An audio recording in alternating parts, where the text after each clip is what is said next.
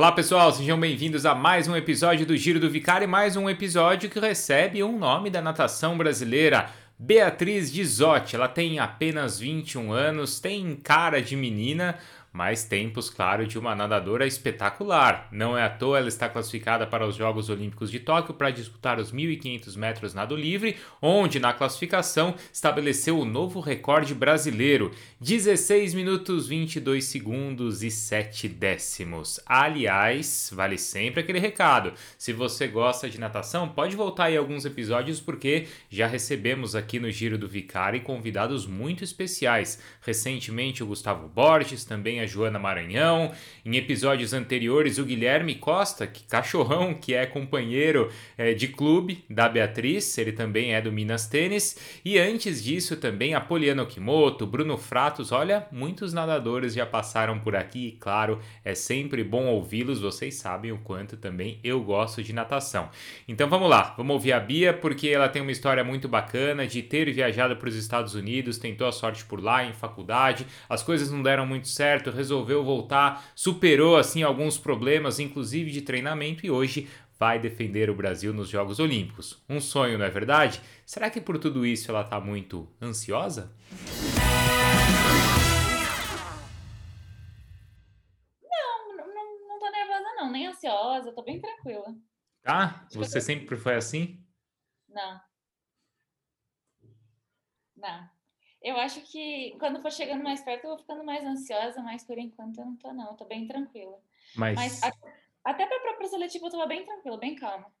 E você sabe que, assim, a gente viu como isso foi importante na seletiva, porque, assim, muita gente, né, ficou nessa de ser a chance única, de ser um ambiente diferente, né, assim, um lugar vazio, né, acho que muita gente sentiu isso, né?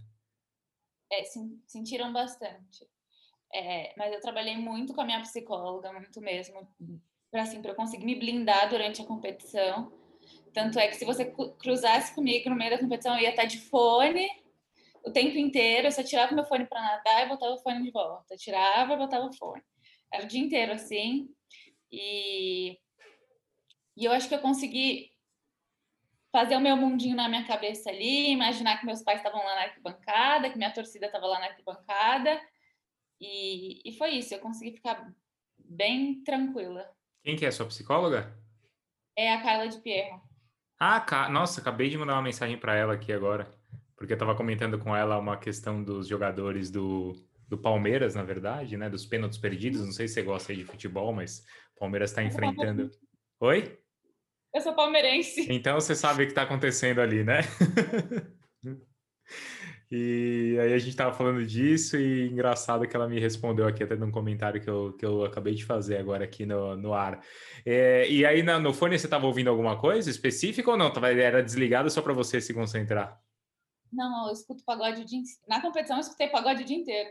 Uhum, uhum. E aí isso, isso te concentra, te deixa no teu mundo.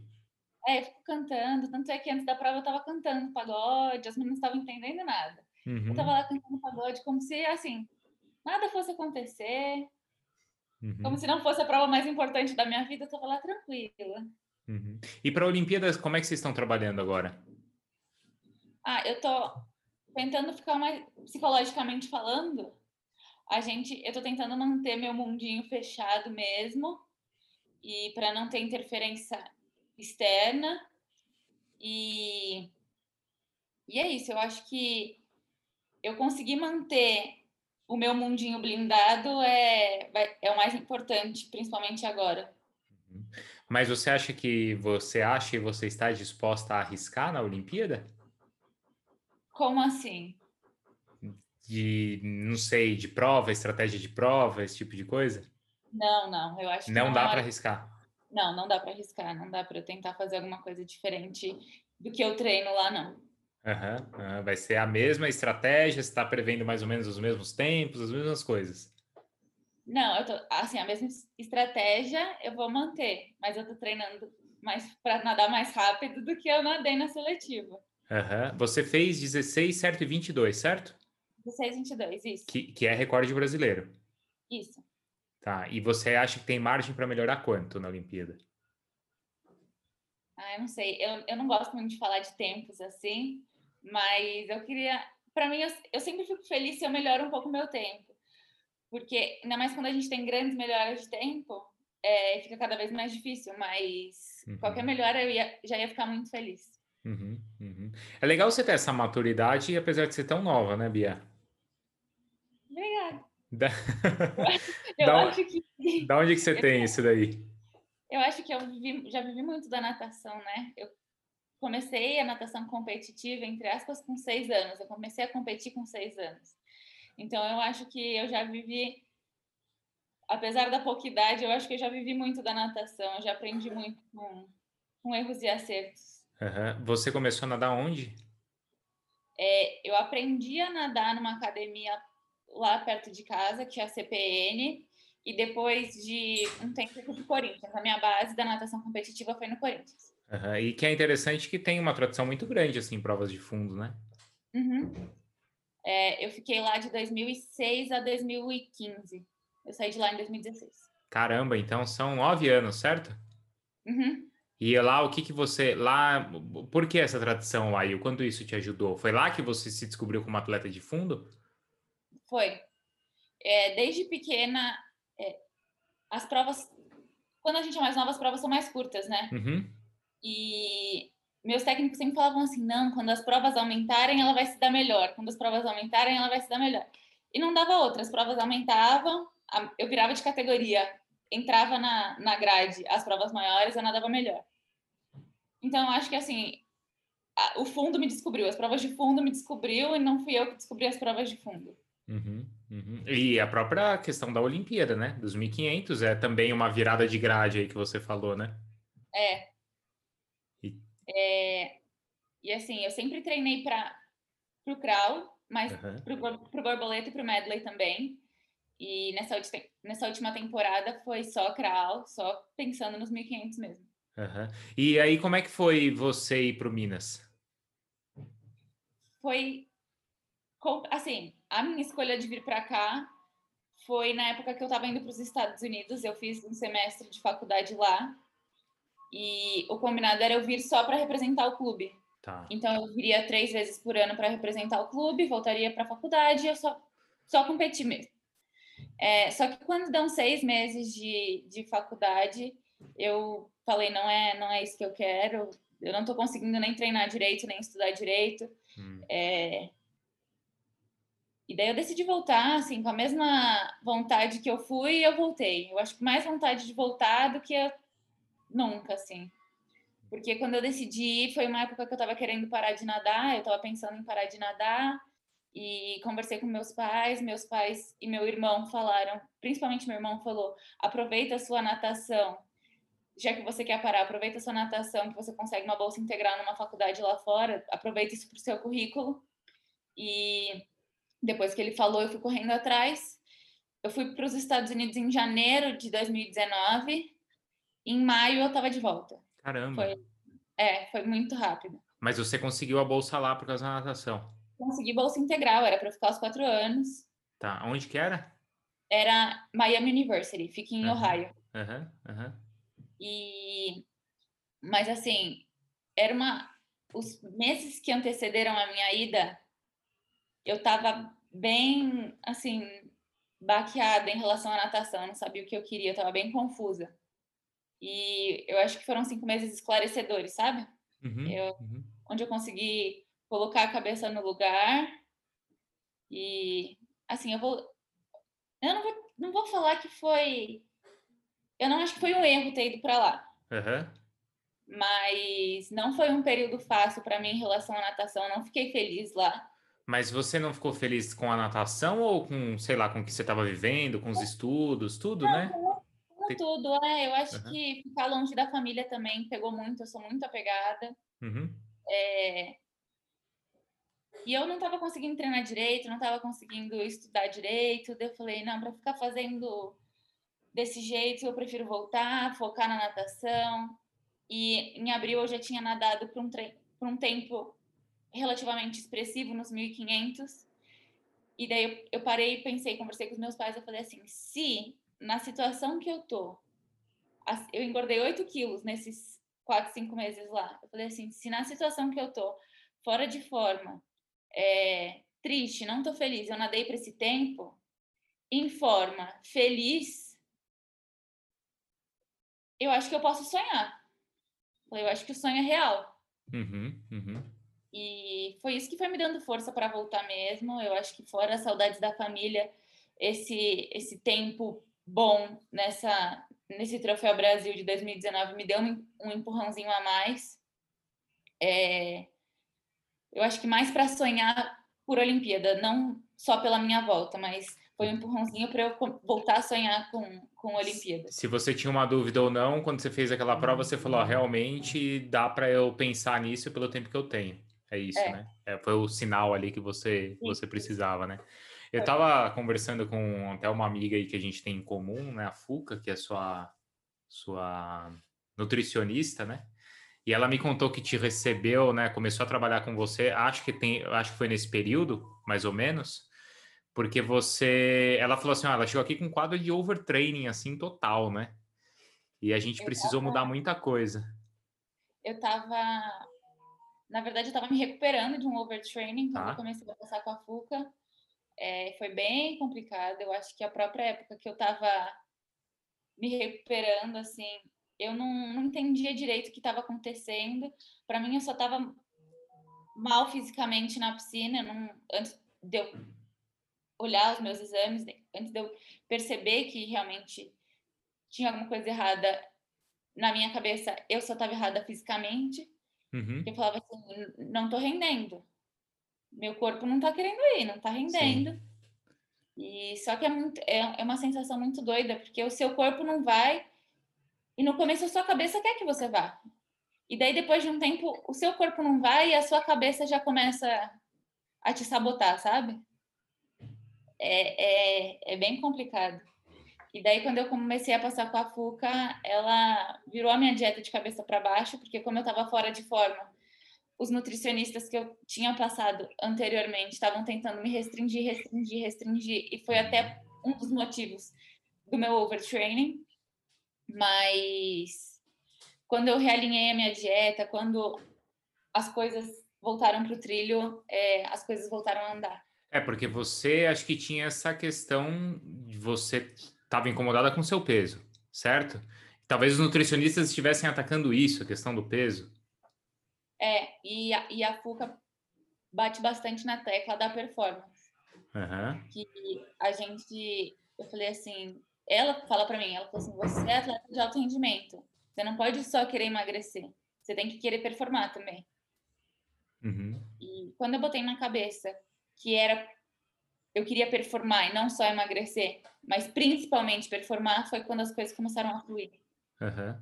É, porque isso, isso para uma, uma menina também não é, não é simples, né? Tem muitas meninas que acabam indo por outro, por, pelo pro outro caminho, né? Porque às vezes as meninas são mais vaidosas, às vezes não estão preocupadas com a performance, muitas vezes até deixam a performance de lado porque vê muita alteração no corpo, não é, Bia?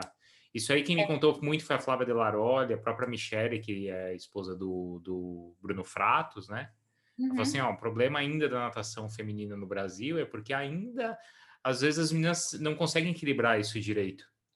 Principalmente quando estão naqueles 16, 17 anos, assim, 15, 16, 17 anos, que é a minha mudança, a minha maior mudança, mudança de corpo foi nessa época. É, só que em casa eu eu tenho o apoio da minha família que eles a minha família inteira acha lindo o corpo de atleta. Uhum. Então eu sempre achei lindo o corpo de atleta, o ombro largo, eu sempre achei lindo, sempre gostei muito. Então para mim nunca foi um uma barreira assim. Eu sempre achei muito bonito o corpo de, de nadadora.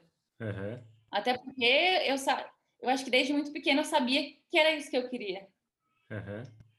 Mas ao mesmo tempo, você não é aquela super atleta, assim, quando alguém olha e fala assim, nossa, chegou aqui aquela super nadadora que vai bater o recorde brasileiro de 1.500 metros. Não, assim, se eu chegar numa sala, eu acho que ninguém fala, porque eu não sou alta, eu não sou super forte. Eu acho uhum. que, assim, se eu chegar num, num restaurante, por exemplo, não vão falar que eu sou que eu sou nadadora, assim. Eu não, não chamo muita atenção, eu acho. Uhum. Mas Pela... se cair na água, aí. Aí é. eu chamo atenção onde importa. Isso, exato, exato. Mas já aconteceu de no treino quem não te conhecer te subestimar por causa disso? Ah, não, não. Não, porque todo mundo te conhece, né? É. Como eu nado muito, desde muito pequenininha, eu acho que, que nunca foram de subestimar, não. Todo mundo assim, Ih, chegou a Bia aqui e tal, então. É, eu acho que é mais para assim do que, uhum. do que subestimar. E hoje você tá, você se sente bem hoje com essa questão de peso, de, de, de performance. Hoje você encontrou o equilíbrio que você quer. Aham, uhum, hoje sim. Uhum. Você acha que dá para melhorar? Você, você vai mudar de estratégia? Bom, agora, agora você não, não tem por que mudar agora, de estratégia para a Olimpíada. Pelo amor de Deus, não faz nada diferente, né? Agora eu não vou mudar nada. E era é até engraçado, porque antes o pensamento era assim: até a seletiva eu não mudo nada. Uhum. Então era até a seletiva eu não mudo nada. Tá bom, nadei a seletiva, fiz o índice. E o que era até a seletiva eu não mudo nada passou para até as Olimpíadas eu não mudo nada. Claro. Foi para frente. Uhum. Mas eu acho que agora não é hora de mudar mesmo. As coisas têm que ficar do jeito que estão. É time que está ganhando não se mexe. Uhum. Pelo menos no meu caso, não, não, não, não tá dando para mexer agora, não. Eu acho que é seguir o que a gente. O que eu e meu técnico, o que eu e o staff do Minas a gente já vinha fazendo. Que, que a gente teve a prova que o trabalho está dando certo. Quem que é seu técnico? E eu posso. No Minas a gente tem uma comissão técnica um pouco grande, a gente roda entre os técnicos. Ah, tá. É, o head coach do Minas é o Sérgio Marques, uhum. mas eu treino com o Marcelo Vacari e com o Felipe Umezawa. São os três técnicos da borda da piscina. Uhum. E fora o biomecânico, o biomecânico que é o Gustavo, e às vezes os técnicos do Júnior sobem para ajudar a ponta, os treinos da ponta. Isso sem contar o que você falou aí, que a gente já citou a Fuca, nutricionista, a, a Carla, que é psicóloga. A Tatiana, que é minha fisioterapeuta, que é do Nossa. Minas também. Então o staff é bem grande. Uhum, uhum, é, é, é, enorme. Quando você foi aí para o Minas, você passou a nadar com os. Com, é, fazer os treinos hoje você faz com os meninos? Com o masculino? Como é que é? Não, na época tinha, tinha uma menina no fundo, tinha tá. eu e uma menina no fundo. Mas hoje eu treino na maior. Hoje eu treino sozinha, né? Mas para seletiva eu tava treinando com os meninos. Se eu entrevistei o Guilherme outro dia, o Guilherme Costa. Ele treina no Rio. Ah, ele, ele tá treinando no Rio, tá. Tá no Rio. Tá, mas ele defende o Minas também, né? Isso. Tá, tá. É, mas ele é um cara bom aí pra você ficar no pé também, né? É. mas é até, é até uma curiosidade, uma curiosidade que eu nadei a, os meus treinos para seletiva, eu nadei, eu era a única menina do fundo, então eu nadava, treinava praticamente sozinha. E algumas piscinas, pelo menos a piscina do centro de, treino, de treinamento da UFMG, que é onde a gente treina, ela tem uma raiazinha de recuo. Uhum. Geralmente que é onde fica a escadinha. Uhum. Como aqui em BH a gente tem restrição no número de pessoas por raia, eu nadava nessa raiazinha. Então a minha 80% dos meus treinos foi nessa raiazinha, que ninguém quer nadar, e eu falei assim, não, me deixa nessa raia, pode me deixar, eu não ligo de treinar nela, que eu sei que quando tiver numa raia boa, as coisas vão mais rápidas. Quando não tiver marola, quando tiver ali enxergando todo mundo. E com certeza essa raia me ajudou muito no meu treinamento, é, tanto assim, físico, mental, ajudou muito.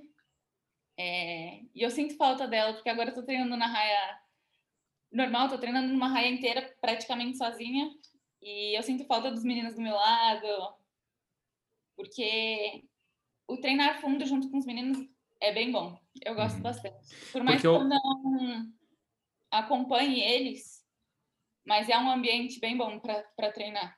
Sim, ah, e aquela coisa de você sempre evoluir com quem é mais forte também, né, Bia? É. Isso, acho que principalmente ali nas séries, eu não sei se é exatamente as mesmas séries que vocês fazem, mas você ter a gente mais forte como referência só vai te ajudar, né? Uhum. É, geralmente é a mesma série com intervalos diferentes. Tá. Mas de vez em quando a gente mantém o mesmo intervalo e tem, assim, gera super uma competição de. Ó, se eu não posso chegar tantos segundos atrás de você. Tem, acontece uma competição e até nos dias que os meninos não, não estão tão bem, eu que eu falo assim, não, agora você vai tomar, agora eu vou chegar na sua frente. Uhum. E, mas a nossa relação é super boa, até nesses dias que eles não estão tão bem, a gente tem a liberdade de brincar um com o outro, de competir um com o outro. E eles sabem que isso faz bem para mim também. Mas isso é uma brincadeira ou é uma referência que você tem de treino? Que o técnico não, te passa, por exemplo? Não, é, a referência que meu técnico passa é sempre baseada nos meus próprios tempos. Tá bom. Uhum. Objetivos que a gente tem de tempo. Então acaba sendo uma brincadeira mesmo. Uhum, uhum. O outro dia eu perguntei, quando eu conversei com o Guilherme, eu perguntei para ele um treino assim que ele achava inesquecível de, de tão duro. Você tem um assim? Ele me passou uma série aqui que foi bem, bem puxada, viu? Bem complicada. Não sei se qual, como é que é a sua. Depois eu conto a dele qual que é, mas você tem algum assim que você lembra? Ah, a minha série, eu já citei, são 20 de 300. Eu acho que são 20 de 300. Eu não eu gosto de treino forte, então para mim é, é, satisfatório terminar treino forte, sabe? Não é os treinos duros para mim, depois que acabam, eu falo, nossa, doeu, mas valeu a pena. São 20 de 300 e qual que é o intervalo? Não, o intervalo era progressivo, ele ia, eu acho que ele ia diminuindo, é. Dentro dos 20 tiros ou ele ia fazendo uma pirâmide? Não, eu acho que era de 5 em 5, o intervalo ia mudando. Tá, Tá, é, é um intervalo puxado aqui. Ele, se não me engano, contou que eram três tiros de 1.500. Era isso. Três tiros de 1.500 e depois ele fazia 30 de 50. bastante. É, deve ter. E aí, agora eu não lembro o intervalo, acho que era 30 segundos entre cada um de, de 1.500 e a cada, nos de 50 era um broken, sabe? De 5 segundos uhum. só. Deve ter doído dele. Deve, deve ter doído bastante. Deve, deve ter doído. Mas, ó, séries de medley. Lá, enquanto eu tava nos Estados Unidos, eu fiz uma série de medley que doeu bastante, que foram 20 de 400 medley na piscina de Ardas. Esse doeu bastante. Era. Eu não vou lembrar o intervalo agora, mas eu lembro que era um tiro de medley, um tiro de crawl, dois tiros de medley, um tiro de crawl, três tiros de medley, um tiro de crawl. E assim indo até completar os 20. Tá, e aí se não tem alguém te falando ali, você perde a você não consegue de cabeça fazer, né, Bia? É. Não consegue. A, a, nossa técnica tava lá na borda da piscina pegando os tempos e dando um, um, uhum. Um suporte pra gente ali. Uhum. Mas não, essa doeu muito. Essa eu falo que doeu muito. Uhum. Você estava falando da questão da cabeça aí, né? De como às vezes a cabeça joga contra. E eu, eu não sei assim a natação, por mais que exista essa brincadeira que você falou, ela também não deixa de ser um esporte solitário muitas vezes, né? E principalmente para quem acha que faz prova longa, né? Isso é uhum. muito você e sua cabeça ali, não é, Bia? Eu acho que a gente aprende a viver no, no barulho da nossa cabeça, que a gente fica bastante tempo com a cabeça ali contando azulejo. Isso. E, e para mim, eu até prefiro, eu gosto de ficar contando azulejo tem. Eu prefiro os treinos mais longos, os treinos mais rodados, do que os treinos quebradinhos. É... Eu, eu não sei, eu acho que faz todo sentido. Eu gosto bastante do silêncio. O silêncio, que eu acho que eu tô acostumada a viver no meu silêncio, sabe? É... Mas eu acho que é isso, a gente acostuma com a nossa com os nossos pensamentos dentro da, da água. E é até uma coisa que, assim, se a gente está bem, é muito bom você tá, tá com os pensamentos dentro da sua cabeça. Se você não está tão bem, você pode aproveitar esse tempo para lutar com esses pensamentos, sabe? Para botar a cabeça no lugar. Uhum. É, nadar, para mim, não. Assim, em dias que estão mais difíceis, é, o nadar por hobby também existe assim, fora do horário de treino, sabe? Uhum. Assim, é raro, é raro. Mas o nadar também ajuda a botar a cabeça no lugar. Sabe assim, ah, tô de férias, não tenho o que fazer, vou pra piscina dar uma. pensar, vou pensar, vou pra piscina pensar. Preciso ficar sozinho, vou pra piscina. É, vou pra piscina pensar. É. Eu, outro dia eu fiz uma entrevista que você tem que ouvir também, já te indiquei várias aqui, ó. Tem Bruno Fratos, tem a. Quem mais que eu falei? Poliana, para você ouvir. Tem o Guilherme, que você pode ouvir também. E eu fiz uhum. com a Joana Maranhão e ela falou que ela adora ficar sozinha e é algo que ela carrega da época de nadadora dela. Ela falou: Eu adoro quando sai todo mundo, eu fico aqui, ó, para poder estudar sozinha, ninguém me atrapalhar em, em nada. Mas é, é, quando eu mudei para BH, meus avós mudaram comigo. E para eu não ficar sozinha, para me acostumar. E hoje eu moro sozinha aqui em BH. E eu acho assim, eu acostumei, no começo eu estranhei bastante, mas agora é uma paz, assim, eu adoro. Uhum.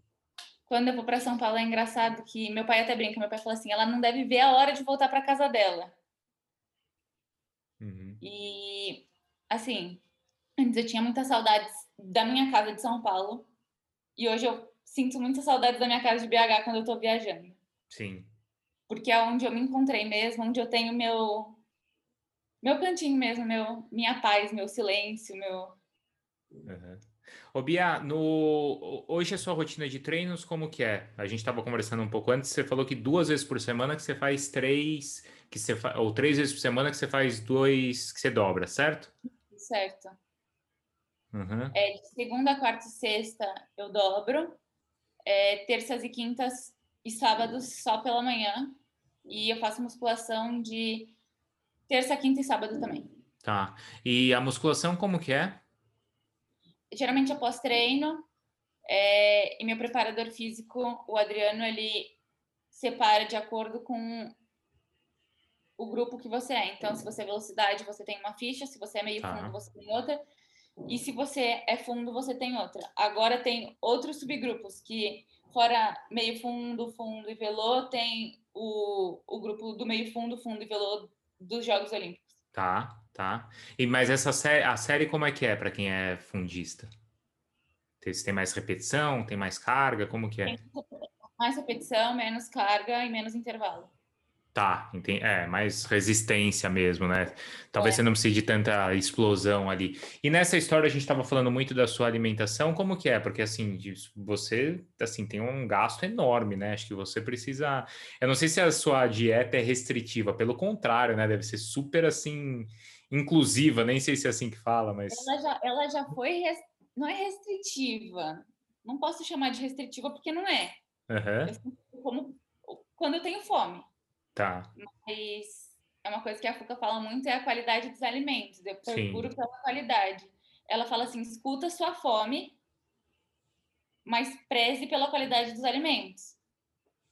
É, ela me direciona no café da manhã, café da tarde, assim, o que comer, mas não as quantidades do que comer. Ela, isso ela deixa para eu sentir como tá a minha fome e mas assim, eu, a minha relação com a comida hoje é muito boa. Mas você não sente falta de nada? Ah, não. nossa, queria comer isso, queria comer aquilo, isso não. Não, eu, eu também não me privo. É, ah. Eu tenho, a Fuca, ela me libera para os... Eu tenho uns extras na semana, então eu falo assim, nossa, eu tô com vontade de comer uma pizza. Então eu vou falar assim, perdi, um, perdi vou usar um extra para comer pizza hoje. Uhum. Ou senão, ah, tô com vontade de comer chocolate. Então vou usar um extra para comer chocolate. Eu não deixo de comer nada, não. Eu não passo uhum. vontade. Eu acho que é até pior se eu fico me privando. Porque aí vai entrar a questão da cabeça, né? Também. É. É. é. Mas assim, essa, é. isso que você contou também da raia ali é muito legal, né? Porque eu não, eu não sei se tem, um, se tem uma questão prática ali de treino, de dificuldade de treino, de ter marola, ou se é só o psicológico mesmo que vai te ajudar. Não, eu, eu acho que tem a, a dificuldade mesmo a, da piscina, da raia ser um pouco mais difícil de nadar, ela é bem pesada. E é uma raia que tem muitos jatos no fundo da piscina, então ela vai te jogando para cima. Você não nada na estabilidade. É, tanto é que os meninos reclamam quando eles nadam lá de vez em quando. Você vê, né? Os caras reclamam de nadar lá e você, assim, vai lá de boa e quer aquela raia. Não é assim, eu acostumei, eu peguei carinho, sabe? No começo eu reclamava, no começo eu falava assim, não acredito que eu vou nadar na, nessa raia de novo. Mas depois eu acho que eu mudei a minha cabeça. Eu falei assim, ah, quer saber? Quando, a, quando eu tiver com a raia limpa, quando a raia tiver lisinha para mim, vai me ajudar. Uhum. Não vai ser, não, não vai ter dificuldade. E como que você hoje imagina que vai ser a competição na Olimpíada? Vai ser diferente. Eu acho que vai ser bem diferente. É, porque também não vai ter público, né? Tem, tá tendo aquela questão de eles nunca não, não bateram o martelo ainda se vai se os japoneses vão poder entrar, se não vão poder entrar. É, eu acho que a, até agora eles não, tão, não vão poder entrar mesmo. É, por um lado, eu me acostumei a viver no meu mundinho de fone. Uhum. E para mim vai ser. Seu pagode? Vai ser, é, vai ser meu pagode ali antes da prova. Mas eu quero viver a experiência olímpica de, assim, da melhor maneira possível. Porque é minha primeira, são meus primeiros jogos e assim, na situação que a gente está hoje, eu espero que não tenha outra. Uhum, uhum. É, porque vai ser uma coisa totalmente diferente. Eu quero aproveitar o que. Eu estou aproveitando muito bem o processo da realização do meu sonho olímpico. Sim. Porque eu, eu, meu sonho começou na seletiva. Eu até, meu, meu técnico até falou comigo que não foi na seletiva que meu sonho começou. Meu sonho começou numa tomada de tempo para quando eu nadei para baixo do índice. E eu estou vivendo o que esse tempo da seletiva está me proporcionando. E eu quero viver todos os momentos da, da forma mais intensa e, e absorver tudo da, da melhor maneira possível. Quando você fala todos os momentos, essa coisa que tem assim de abertura, também não sei isso, claro, não sei se está muito claro como é que vai ser, né? Também, né? Não, é, eu não, não digo. Você diz de prova, de competição, né? De prova, de competição, a, a gente vai viajar para competir o, é, o Set Colli na Itália. Sim. E a gente vai passar umas duas, três semanas em Portugal antes de ir para o Japão. Então, assim, é, essas experiências de conhecer novos lugares, de treinar em ambientes diferentes, é, é muito enriquecedor. O Sete Colli você já foi? Não, vai ser minha primeira, ah, vez. primeira vez também. E Portugal, onde que é? Rio Maior? Maior. É, o pessoal tem, tem, tem ido, vai, vai bastante para lá, né? É, poxa, vai ser para você isso, é fantástico, né? Uma jornada é, enorme aí que você vai ter pela frente e não vai esquecer. Aí você estava falando que desde o começo você tem as viradas de grade. E essa história de ir para as provas de para águas abertas, você já pensou nisso? Então, meu pai, meu pai, palavras do meu pai, ele fala que acha que na cabeça dele eu tenho é, característica de nadadora de maratona. Hoje eu não me vejo nadando as provas de águas abertas, não mas nunca diga nunca. Por que ele acha? Porque meu pai me acha muito resistente, assim, eu sou muito resistente, e ele fala que quanto maior a prova, melhor eu me, eu me dou. Uhum. Eu já nadei uma vez é, águas abertas, eu nadei 5 quilômetros, e a, a, primeira e única vez que eu nadei, eu peguei Mundial Júnior. Onde que você nadou? Eu fui em Porto Belo, a seletiva. Infelizmente, a CBDA não levou pro, pro, para o Mundial, mas saiu a convocação, meu nome está lá. E se tivesse, eu, eu ia nadar, mas.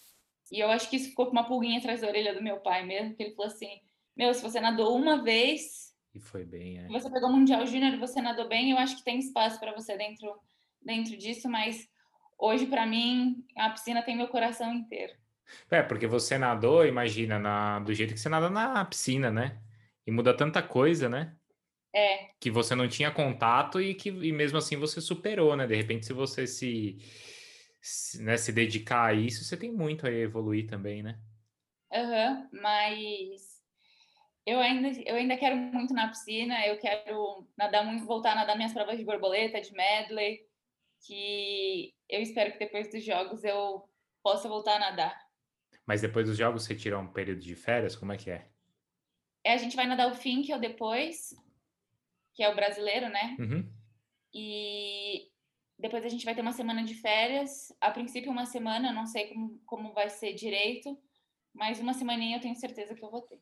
Aí nessa semaninha você vai falar assim, ó, preciso me concentrar, conversar comigo, você vai cair na água ali para dar um pouquinho. Eu vou para água, vou para outro tipo de água, vou para água salgada, mas é uma forma de botar o pensamento no lugar. Claro. Também. Claro. Ixi, mas tem coisa, hein, para acontecer até lá. Bia, é. obrigado aí, viu, pela conversa. Poxa, tomara que você tenha sucesso aí nos jogos e provavelmente não serão os primeiros, né? Depois tem Paris, depois tem tanta coisa para acontecer e aí você vai ter vai ter tempo aí para nadar seu borboleta, de repente para águas abertas como seu pai quer, e tem muita coisa ainda aí pela frente. Obrigada pelo convite, viu? Foi é sempre bom contar um pouquinho da minha história, falar um pouquinho do que eu penso. E obrigada mesmo, adorei bater um papo com você. Boa, valeu. Boa sorte então. Obrigada.